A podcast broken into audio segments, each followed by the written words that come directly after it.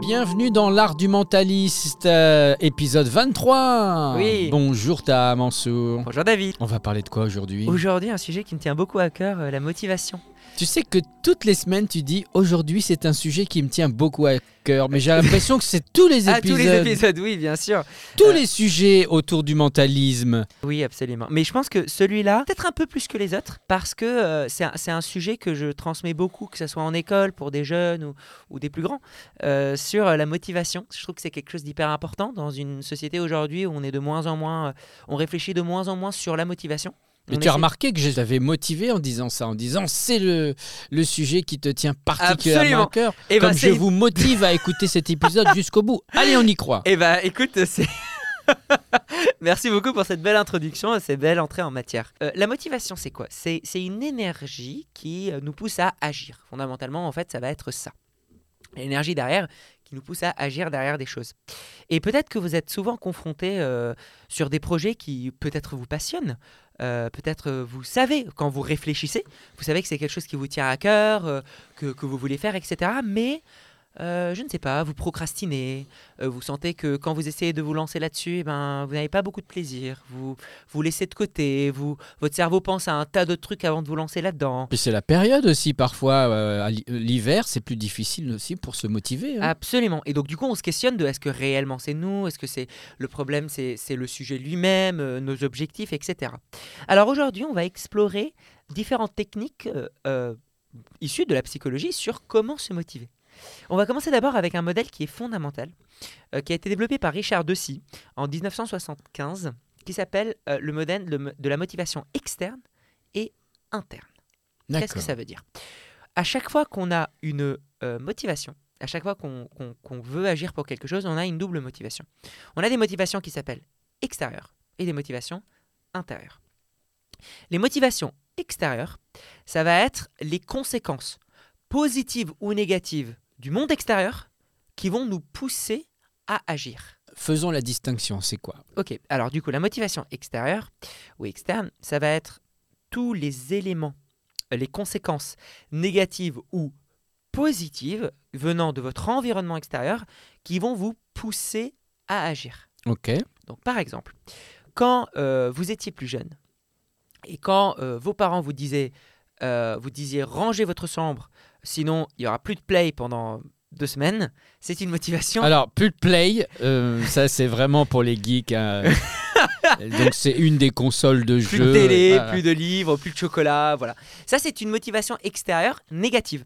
C'est-à-dire que fondamentalement, euh, je m'en tape de ranger ma chambre au ce moment-là, je le fais quand même parce que j'ai peur des conséquences négatives externes. Donc ça va me motiver. Une motivation externe positive, ça va être tout ce qui est récompense.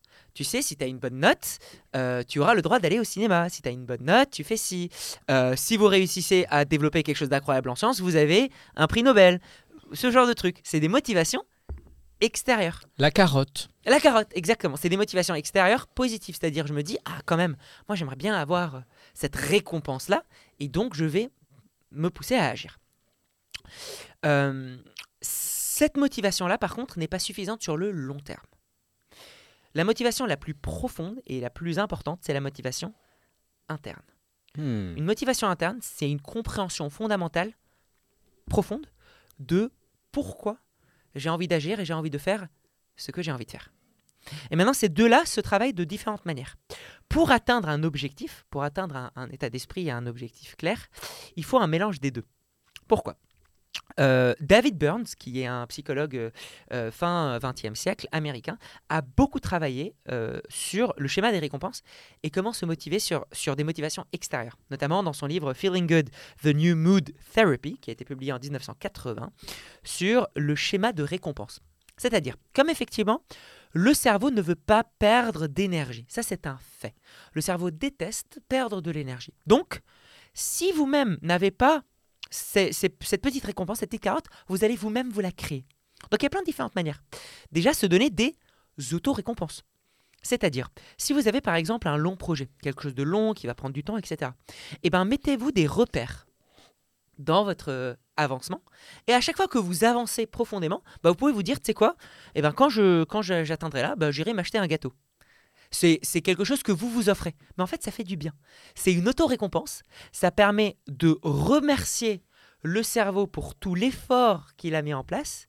Et en fait, ça vous permet de continuer sans frustration. C'est des petites euh, célébrations. Exactement, c'est ça. Elles sont très très très importantes, ces célébrations-là. Notamment pour un projet qui est long. Tout simplement parce qu'en fait, si je commence à, à mobiliser beaucoup d'énergie dans un projet, et qu'au bout d'un certain temps, il n'y a rien qui en retire, c'est que de la frustration, etc. Et ben en fait, j'ai plus envie de continuer dans ça, j'ai envie de le laisser de côté, je déprime, etc. Parce que j'ai pas ces À récompenses. quoi bon, quoi? À quoi bon Hmm. C'est ça. Même si, même si je suis motivé par, par, par le truc. Et pareil, on peut aussi de- se donner des motivations externes négatives par de la pression. Si jamais vous sentez que vous avez besoin d'un petit coup de boost pour faire une action que vous n'aimez pas mais vous êtes obligé, eh bien vous pouvez en parler à des gens autour de vous. Le dire en mode Hey, vous savez quoi? Euh, Je vais faire euh, ça en, dans un mois. Et en fait, ce que ça fait, c'est que comme ça a été extériorisé, vous avez comme une dette envers toutes ces personnes-là. Donc, ça vous motive.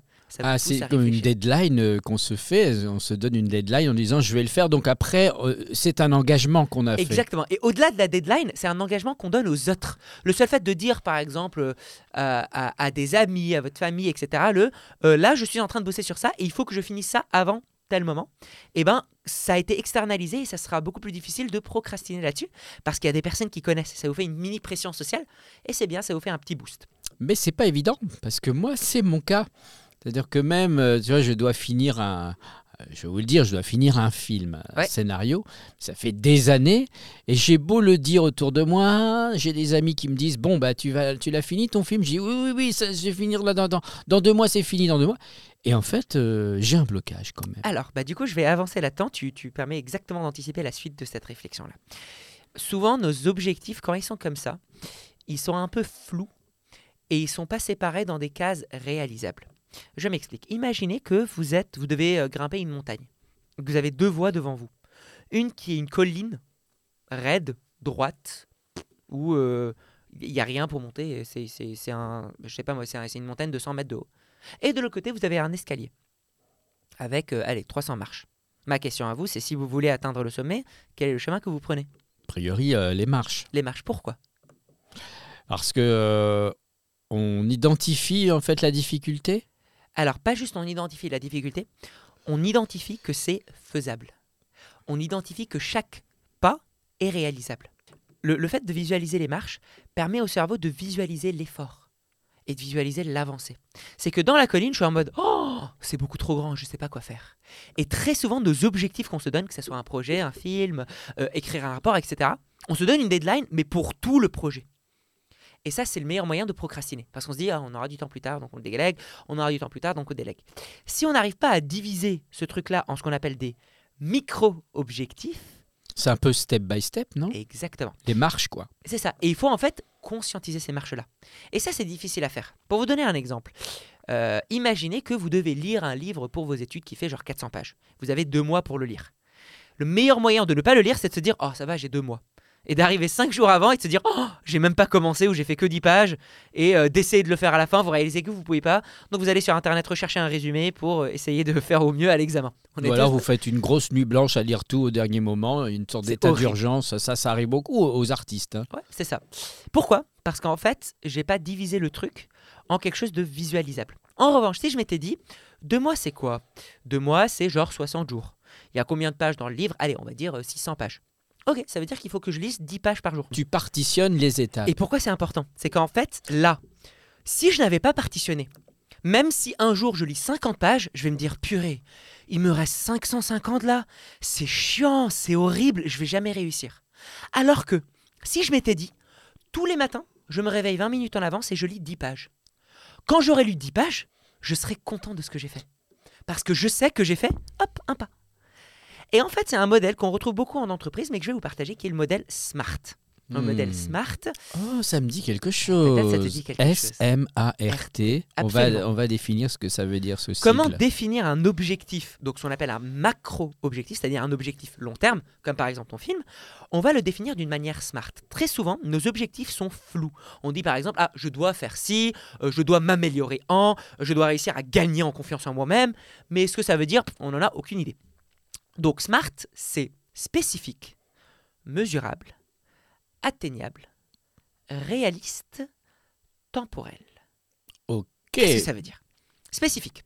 Comme je le disais, beaucoup de nos objectifs sont flous. C'est atteindre le haut de la montagne, euh, réussir à finir le film, euh, m'améliorer en anglais, euh, apprendre à gagner en confiance en moi. Mais ça veut dire quoi gagner en confiance en soi? Ça peut être réussir à, à- à sortir de ma chambre, comme ça peut être réussir à parler devant euh, 10 000 personnes. Les Mhm. deux, c'est gagner en confiance en soi. Donc ça veut dire quoi? Je ne sais pas. Euh, ah, je dois améliorer mes notes. Ça veut dire quoi améliorer mes notes? Ça veut dire gagner un point ou ça veut dire euh, majorer? Ça veut dire quoi exactement? Ah, je dois réussir à mieux trouver ma voix. Ça veut dire quoi mieux trouver ma voix? Et c'est juste que toutes les choses qu'on se dit constamment dans la vie, elles sont pas spécifiques. Donc on va les rendre précises.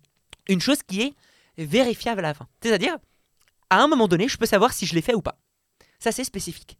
Exemple, euh, si, je dois, si je veux par exemple améliorer mon niveau d'anglais, et ben peut-être je peux dire réussir à atteindre le niveau C1. Ou alors réussir à avoir une discussion avec un natif euh, sans trop de gêne. Ou alors euh, réussir à regarder des films anglais sans sous-titres. Etc, etc. Ça, c'est des choses que je peux vérifier si j'ai Mhm. atteint ou pas. En fait, il suffit de, de, de- de trouver euh, une line, une phrase, un un pitch précis de ce que l'on veut réaliser. C'est ça. Ça, c'est spécifique. Ça permet de le visualiser clairement. Deuxième chose, le M de mesurable. Il faut que je puisse, comme dans les marches pour euh, la colline, il faut que je puisse mesurer mon avancement. Pourquoi? Le meilleur moyen de ne pas savoir à quel point je suis en train d'avancer par rapport au parcours, c'est de ne pas suivre ce parcours-là. Comme par exemple dans le livre ou l'avancement dans ton projet. C'est hyper difficile dans des projets un peu plus vagues comme écrire un film, de savoir quel est l'effort que tu as mis en place et à quel point tu as avancé. Parce que tu dis, peut-être que tu as passé, je sais pas, trois jours à juste faire du brainstorming, et après tu as passé 30 minutes à juste écrire une phrase. Mhm. Mais tu vas après avoir l'impression que tu as juste écrit une phrase et que tu as perdu tes 4 jours. Or, en réalité, c'est 3 jours de vrai avancement. Tu jamais pu avancer sans ces trucs-là. Donc, on va mettre en place un moyen de mesurer notre avancement. Il y a plein de différentes manières. Pour euh, les trucs académiques, c'est les notes, par exemple. Pour, euh, pour par exemple, m'améliorer en anglais, ça peut être euh, le nombre de thèmes que je maîtrise. Ça Mhm. peut être, par exemple, euh, combien de thèmes je maîtrise? Et j'aimerais maîtriser une vingtaine de thèmes. Genre le, ma le vie, vocabulaire. le vocabulaire exactement, etc. Pour ce type de projet, ça peut être les différentes étapes, donc les différentes marches à faire dans l'ordre et les conscientiser. C'est-à-dire, si par exemple j'ai un truc un peu flou où je me dis ah je pense que je vais passer par une phase qui va être hyper longue, où je vais pas avoir beaucoup d'idées, mais je sais que j'ai besoin d'avancer là-dessus parce que euh, j'ai besoin de créativité, etc. Et bien ça, je vais la conscientiser. Et en fait, le fait de faire ça va faire que si je passe un jour à ne rien écrire, je sais que j'aurai fait un jour de mes trois jours qui vont être moi qui n'écris rien. Et donc, j'aurai l'impression d'avancer sur le chemin. Je serai conscient de toutes les étapes, toutes les marches que j'ai mis en place avant d'arriver à cette étape-là. Donc ça, c'est la mesure. Ça me permet de, pouf, suivre si je suis en train d'avancer sur le bon chemin ou pas. Troisième étape, atteignable. Il faut que l'objectif que je me suis donné puisse être quelque chose de possible.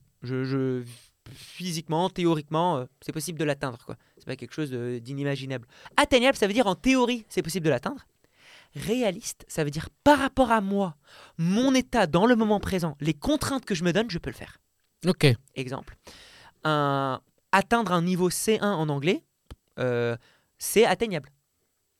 L'atteindre en un mois, alors que je ne parle pas un mot d'anglais et que je suis euh, en surcharge, bah c'est pas réaliste. Irréaliste. Voilà.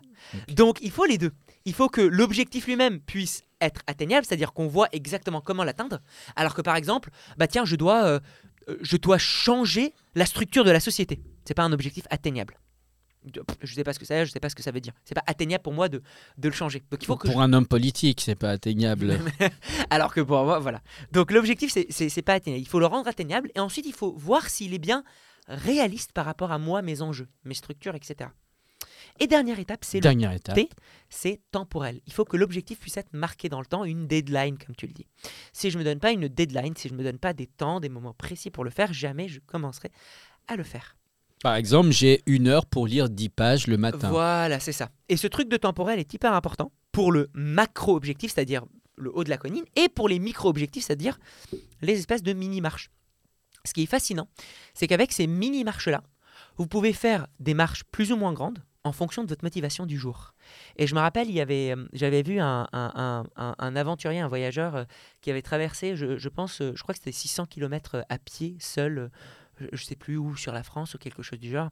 Et il expliquait que quand il se, se réveillait tous les matins, bah, il se disait pas j'ai 600 km à marcher, c'est impossible de se dire ça. J'ai 600 km à faire, jamais je vais le faire. Par contre, il se disait là, dans combien de temps il doit faire combien de distance? Quand il se sentait motivé, énergétique et tout, il se disait Ah, en une heure, euh, je vais faire, euh, allez, 4, 5, km. Et du coup, il se mettait cet objectif-là. Quand il se sentait pas du tout motivé, il se disait Bah, en 3 minutes, je vais faire 3 pas. C'est tout. C'est juste pouf, pouf, pouf. Moins on est motivé, plus on va minimiser les petits efforts qui vont être mis en place pour me motiver à agir. Et ça, ça, compte aussi pour, euh, par exemple, si vous devez lire un livre que vous ne voulez pas. Et ben, au lieu de me dire, je vais lire ce livre, lire les 10 pages, si je me réveille à un moment donné, je me dis, oh la vache, c'est horrible, bah, je vais séparer ça en sous-étapes et je vais me dire, je vais ouvrir le livre. C'est simple d'ouvrir un livre. Et après, je vais peut-être me dire, je vais lire juste le premier mot. Et vous allez voir, en fait, en lisant le premier mot, la suite va venir naturellement. C'est un petit peu comme euh, la rééducation physique après un accident, par exemple. Exactement. On Ah, apprend- c'est très bien dit. on rapprend- on n'apprend pas à marcher en mettant la personne debout comme ça tout de suite. Non, on commence par euh, la faire asseoir, mettre euh, un premier pied, un deuxième, et puis on tente. Si c'est trop compliqué, c'est pas grave. Le lendemain, on fera un pas supplémentaire et ainsi de suite. C'est très très bien dit. Et si jamais elle est motivée, bah, dans ce cas-là, on va un peu plus loin, on fait des efforts, etc. Donc step voici- by step. Step by step, exactement. Donc ça, c'est pour tout ce qui est motivation extérieure. On arrive à visualiser l'objectif, on arrive à l'atteindre, etc. Donc c'est génial. C'est ce que je vous conseille de faire à chaque fois que vous avez vous-même des objectifs à faire. Et surtout, très important, vous donner des auto-récompenses aussi. Une espèce de petites, euh, des petits cadeaux, des petits joujoux, euh, des petits moments de, de récompense. Un nouveau jeu pour la play. Exactement, pour les geeks. Et maintenant, on va parler de motivation interne. Imaginez que vous êtes en train de grimper euh, sur, vous êtes en train de faire de l'escalade euh, sur, un, sur un mur. Les motivations externes, donc les espèces de deadline, les espèces de petits trucs, etc., ça va être quelqu'un qui va venir vous pousser. Juste d'en bas, des, des espèces de pouf, des, des petites poussées comme ça, des petits trucs de allez, vas-y, vas-y, hop là, ça passe. Le coach. Le coach, voilà, qui va vous donner des petites poussées. La motivation interne, ça va être le câble qui vous soutient et qui vous tire tout doucement, mais qui Hmm. restera là même dans vos moments les plus difficiles. C'est un câble qui vous tire vers l'avant. C'est la vision?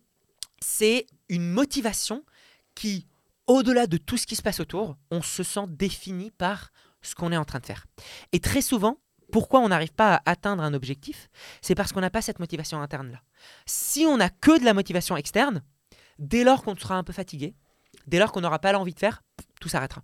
Parce qu'on n'aura plus les petites poussées et on arrête de faire des efforts et on retombe. Parce qu'on n'a pas le câble. Par contre, si on a cette motivation interne, qui certes, elle, prend plus de temps, mais en fait va être là et nous soutenir sur le long terme. Elle est là, elle, elle nous drive, elle, nous- elle nous tire vers l'avant. Et c'est une sensation qu'on ressent de l'intérieur en fait. Ça nous pousse à. Comment on l'identifie cette vision? Par exemple, euh, on veut finir un, Voilà. un- un film, on veut finir euh, de lire euh, un livre de 500 pages. Comment on Comment identifie cette, Cette motivation, interne, interne.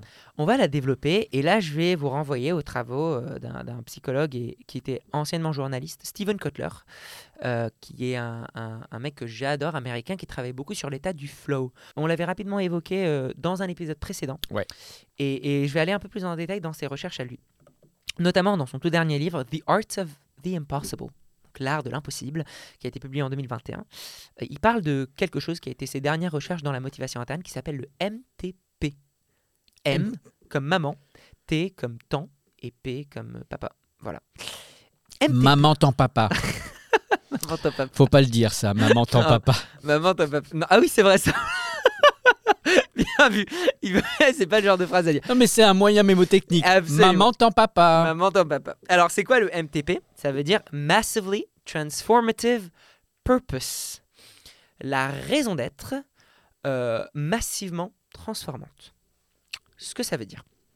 Il a réalisé en fait que les personnes qui sont vraiment motivées par quelque chose, mais de grandiose, on parle vraiment des, gros objectifs, donc un film, etc., vraiment la motivation qui, qui va nous pousser et nous motiver dans la vie, ça va être sous forme d'un MTP. Massif, parce que l'objectif doit être visualisé, écrit d'une manière gigantesque. Pourquoi? Le cerveau déteste perdre de l'énergie pour rien. Globalement, on déteste mettre de l'énergie pour quelque chose qui nous semble imaginable. Et on le remarque dans la vie de tous les jours. Pour tous ceux qui ont déjà fait un marathon, les dix derniers mètres sont les plus difficiles. Mais ce n'est pas juste de la fatigue. Parce que si c'était de la fatigue, on aurait été fatigué à la même distance. Or là, c'est les dix derniers mètres, que ce soit un marathon de 400, de 500 mètres ou même d'un kilomètre. C'est toujours les dix derniers mètres les plus difficiles. Pourquoi? Parce qu'au début, l'objectif paraît loin, paraît vaste. Dès lors qu'on le voit, notre cerveau se visualise déjà en train de le faire. Et si vous vous rappelez de l'épisode sur le cadre de pensée, quand on imagine quelque chose, on a l'impression qu'on l'a déjà fait. Et donc le cerveau il se dit ah bah c'est bon je l'ai déjà imaginé donc il n'y a plus besoin de le faire. C'est exactement comme vous avez une envie pressante. Plus vous rentrez chez vous, plus l'envie pressante monte et, et vous pouvez plus vous retenir. euh, vous devez aller aux toilettes immédiatement. C'est ça. Et euh, alors qu'en fait si vous étiez très très loin, bah, tout le temps euh, aurait été suffi. Quand on atteint ce truc là et qu'on l'imagine, bah c'est tranquille. D'ailleurs petite parenthèse pour cette envie pressante, si vous avez une envie pressante et les toilettes sont loin, imaginez-vous à une distance encore plus loin. Et ça Ah marche. bon Mais oui, ça marche. Si vous vous imaginez, supposons que vous êtes à 20 mètres de chez vous et vous sentez que vraiment ça va descendre, bah dites-vous, en fait, je suis au, je sais pas moi, je suis au centre-ville de Paris, j'ai encore 30 minutes avant de rentrer chez moi. Pour vous allez sentir que tout se, tout disparaît.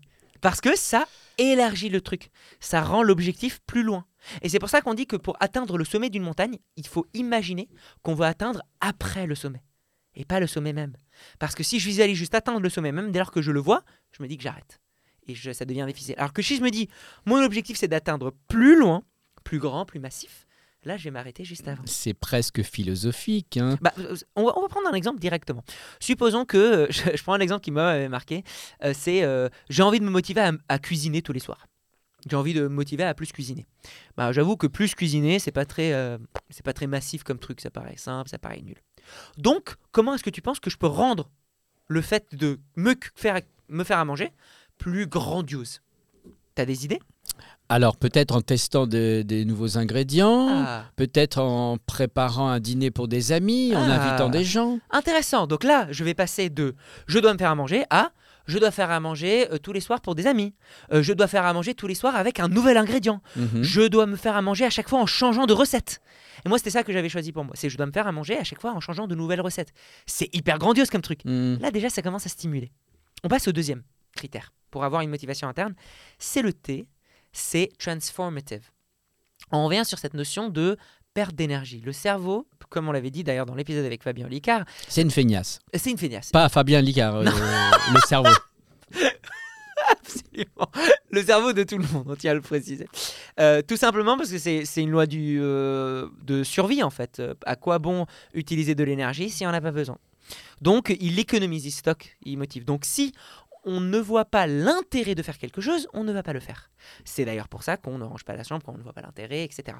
Il faut qu'on puisse visualiser explicitement la transformation que cette action-là va réussir à mettre en place. Transformation en moi ou transformation dans le monde extérieur. Le bénéfice, en fait. Le bénéfice.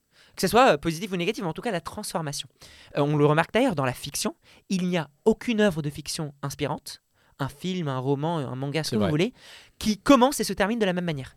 Oui. Aucun. D'ailleurs, ce qu'on appelle l'arc transformationnel dans, l'histoire du scénario, c'est que on va faire en sorte que le protagoniste fasse la plus grande transformation de lui-même euh, à la fin de- du récit.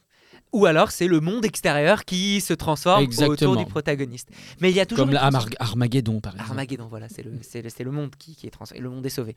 Euh, très bon exemple. Et du coup, ça, c'est un fait, en fait. Pourquoi on adore ces histoires-là? Parce qu'on voit à quoi a servi l'effort. Mais souvent, quand on essaie de se motiver pour une action, on n'est pas très sûr de à quoi ça sert. Et je vous rappelle, à chaque fois, quand vous étiez, par exemple, en école ou en université ou peu importe, tous les cours pour lesquels vous ne vouliez pas y aller, c'est parce que vous dites, mais à quoi bon, ça sert à rien. Hmm. Ça ne va rien m'apporter dans la vie. C'est pour ça que vous le faisiez pas. Quand quelqu'un vous dit, mais si, mais, mais fais ci, fais ça, vous dites, oh, ça me sert à rien, je le fais pas. Il faut une sorte de purpose. Alors, le purpose vient après. Mais là, c'est la Oh transformation. j'anticipe, T'anticipes. j'anticipe. C'est parce que je vais au-delà de la montagne. C'est très. C'est comme ça que tu vas te motiver. Mais en tout cas, il faut visualiser la transformation. Donc, on va revenir sur l'exemple de me faire à, à manger. Supposons par exemple qu'on se dit je vais pas me faire à manger, mais je vais me faire à manger tous les soirs un, euh, ou toutes les fois un nouveau repas. Comment je peux ajouter une transformation explicitement dans la phrase que j'ai écrite là? Je vais cuisiner tous les soirs un nouveau repas pour manger plus sainement, euh, pour prendre plus de plaisir, pour être indépendant. Euh, moi, ce qui m'avait motivé, c'était pour ne pas perdre autant de budget en commandant sur Uber Eats. C'est pas... c'est une transformation. Non, mais c'est important. Et en fait, là, la différence, c'est que la transformation existait déjà dans le me faire à manger tous les soirs, mais elle n'était pas explicitée. Le seul fait de l'expliciter là, ça me donne encore plus envie. Et on est d'accord Maintenant, je suis passé de me faire à manger tous les soirs à euh, faire à manger tous les soirs un nouveau repas pour devenir plus sain et pour euh, gagner en indépendance. C'est beau. Hmm. Ouais, ouais. Et maintenant, il manque un dernier truc quand même, parce que ça c'est beau, mais ça ne suffit pas pour nous motiver. Il nous manque le purpose, c'est ce que tu avais dit, la raison d'être. Il faut que l'on puisse se reconnaître dans cette action. Et très souvent, on ne se sent pas intégré, on ne se sent pas euh, considéré dans l'action que l'on veut mettre. Donc on va y mettre un peu de nous-mêmes. Et pourquoi le purpose est important? C'est que ça va venir contrebalancer le massif. Si quelque chose est grandiose, mais on ne se sent pas intéressé, on ne se sent pas connecté à ça, eh ben on va pas le faire. Si je te dis par exemple, euh, bah tiens David, euh, tu vas travailler euh, toute ta vie à construire une fusée pour emmener plein de gens dans l'espace, tu vas dire à quoi bon? Bah oui, si j'y vais pas, moi, Voilà, c'est je ça. suis frustré. Par contre, c'est la motivation de Elon Musk. Pourquoi? Parce qu'il se sent défini par cette recherche-là. Et c'est ça qui va contrebalancer euh, la- le côté massif. Quand on discute avec quelqu'un qui fait de l'humanitaire, il va vous dire bah oui, euh, moi mon job c'est d'éradiquer la faim dans le monde, euh, d'augmenter l'égalité, de libérer les décharges, de, de combattre le droit humain. Euh, fondamentalement, les objectifs qu'ils vous disent sont des choses, d'un point de vue purement rationnel, sont inatteignables dans leur vie. C'est pas une seule personne qui va réussir à éradiquer la faim dans le monde. En revanche, pourquoi ils arrivent à, à pousser, à continuer vers cet objectif-là? C'est parce que ils se sentent définis par cette tâche. Parce que quand on leur dit qui êtes-vous, ils disent je suis quelqu'un et je fais de l'humanitaire. Et donc il faut que je me sente défini, il faut que j'ai une partie de moi dans cet objectif-là. Donc on revient sur l'exemple de la bouffe. Donc me faire à manger, c'est devenu maintenant faire des nouveaux plats tous les soirs pour euh, gagner en indépendance et avoir plus de saveur. Comment je peux ajouter quelque chose qui moi me définit dans cette phrase? T'as une idée? Euh, par exemple, parce que j'ai des valeurs et que je ne veux plus euh, faire souffrir les animaux, donc je vais peut-être trouver Oh. des, des repas plus euh, végétariens ou véganes, parce que je veux aussi retrouver un circuit court, donc aller au plus proche de, des, des exploitants agricoles français, donc des produits français, sans conservateurs, sans peut-être que c'est ça. Génial. Si ça, c'est des valeurs qui, toi, te définissent, bah alors, effectivement, on va les mettre. Après, il y a beaucoup d'autres valeurs. Et, en fait, euh, moi, par exemple, pour moi, c'était euh, globalement, en fait, pour pouvoir ensuite euh, devenir totalement indépendant et pouvoir partager mes découvertes avec mon entourage. Hmm. Parce que je me sens défini par le partage. Et en fait, Pour du être coup, influenceur Instagram. Euh, Non, de- de non, bouffe. ça, c'est pas moi. Je- Mais par contre, c'est juste pour partager autour de mes proches, pour partager cette envie et surtout pour devenir indépendant, parce que je me sens vraiment défini par cette liberté là que j'ai. Donc je suis passé de me faire à manger tous les soirs, je me dis oh la flemme, à me faire à manger des nouveaux plats à chaque fois euh, pour gagner en budget, euh, pour ne pas commander à chaque fois Uber Eats et devenir indépendant. Là, je suis beaucoup plus motivé à faire ça que euh, si c'était juste fait euh, de la manière initiale. Mhm. Ça donne un sens en fait à l'action. Exactement. Et en fait, je ne sais pas si tu l'as remarqué, mais même quand toi tu l'as, tu l'as verbalisé pour la notion des agriculteurs locaux, etc., quand tu as dit cette phrase, il y a quelque chose en toi qui, qui, qui- qui est sorti, il y a quelque chose en toi qui a eu du sens, qui s'est réveillé. Ça, c'est la motivation interne. Ok. C'est ce truc-là qui, même les soirs où tu es fatigué, etc., ce truc-là, il sera toujours là. Il te dira, c'est pas grave, tu le feras demain, mais tu vas quand même le faire demain. Ça nous illumine. Ça nous illumine. Et c'est Ça ça, la anime. motivation interne. Ok. Donc voici les deux grosses parties de la motivation et voilà comment vous pouvez vous-même vous motiver pour vos actions. Bah, merci beaucoup, Tara. Est-ce qu'on finit avec un petit tips? Parce que là, tout l'épisode, c'était un gros tips. Oui, absolument, c'était un gros tip. Mais on va terminer avec une petite chose qui est quelque chose d'assez important euh, qu'on fait rarement. Si jamais à un moment donné vous atteignez un niveau de saturation, par exemple, vous n'arrivez plus à, à bosser, vous n'arrivez plus à- à- à- à vous motiver justement à atteindre quelque chose, euh, souvent on, on culpabilise, on, on regrette, on, se met dans un état de culpabilisation. La première étape n'est pas de culpabiliser, mais c'est d'accepter. Et comment j'accepte? Je prends un crayon et j'écris tout ce qui me passe par la tête. On verbalise. Euh, on verbalise ou même on le note sur un papier. Je prends un papier, je prends un crayon et j'écris tout ce qui me passe par la tête. Euh, mes, mes sensations, mes, mes douleurs, mes peurs, j'écris tout sur un papier. Ça, déjà, juste ça, ça fait une libération de dingue. Oui, parce que euh, sinon, euh, ça tape euh, à l'infini dans les parois de notre cerveau, alors que si on met ça sur un post-it, ce n'est plus en nous, c'est visualisé à l'extérieur. C'est ça. Comme les to-do list d'ailleurs. Absolument, c'est exactement ça l'idée, c'est que on, on- on relâche cette pression, cette charge mentale, et surtout il y a aussi autre chose, c'est que toutes ces peurs, tous ces inconforts émotionnels, c'est votre corps, c'est vous-même, c'est votre cerveau qui, qui se dit à lui-même, ça, ça paraît très bizarre, hein, mais c'est votre cerveau qui se dit à lui-même, j'ai besoin que tu m'écoutes. C'est Mhm, globalement ça l'idée. Et donc en fait, très souvent, on ne s'écoute pas soi-même. On essaie de laisser passer. La première étape, c'est de l'acceptation. Et en fait, ça ne veut pas dire que vous allez plus vivre de moments difficiles. C'est juste que pour ressortir de ça, pour retrouver cette motivation externe et intérieure, etc., c'est d'accepter le fait que vous êtes en train de passer un mauvais moment. Bah, D'accepter qu'on a des failles et qu'on n'est pas des surhommes et des surfemmes. Exactement. Et du coup, juste accepter, notez-le. Et ensuite, voyez pour la motivation. Merci pour ce coaching motivation. euh, ça, c'est l'art du mentaliste, hein, parce que tu as, Absolument. en plus d'être mentaliste, il est hypnothérapeute. En plus d'être hypnothérapeute, il est euh, formateur. En plus d'être formateur, il est artiste. Et après, il se plaint du surménage de son cerveau. On parle de quoi la semaine prochaine? Euh, la semaine prochaine, on va parler euh, d'apprendre à se connaître soi-même avec un, un, un outil issu de l'analyse transactionnelle qu'on avait rapidement évoqué avec euh, Olivier. Olivier, euh, que je salue d'ailleurs, euh, qui s'appelle les 5 drivers. C'est des choses qui vont vous permettre de mieux vous connaître vous-même, connaître vos failles, connaître vos forces. Et je vous conseille d'écouter cet épisode-là parce que ça vous apprendra beaucoup de choses sur vous-même. Mais qui es-tu, ta Mansour? Qui es-tu? On le saura la semaine On prochaine. le saura la semaine prochaine. N'hésitez pas à partager cet épisode. Vous voyez, l'épisode de la motivation va forcément aider quelqu'un de votre entourage. Euh, le podcast, ça sert à ça. À la semaine prochaine. Ciao, ciao. À la semaine prochaine. Bye bye.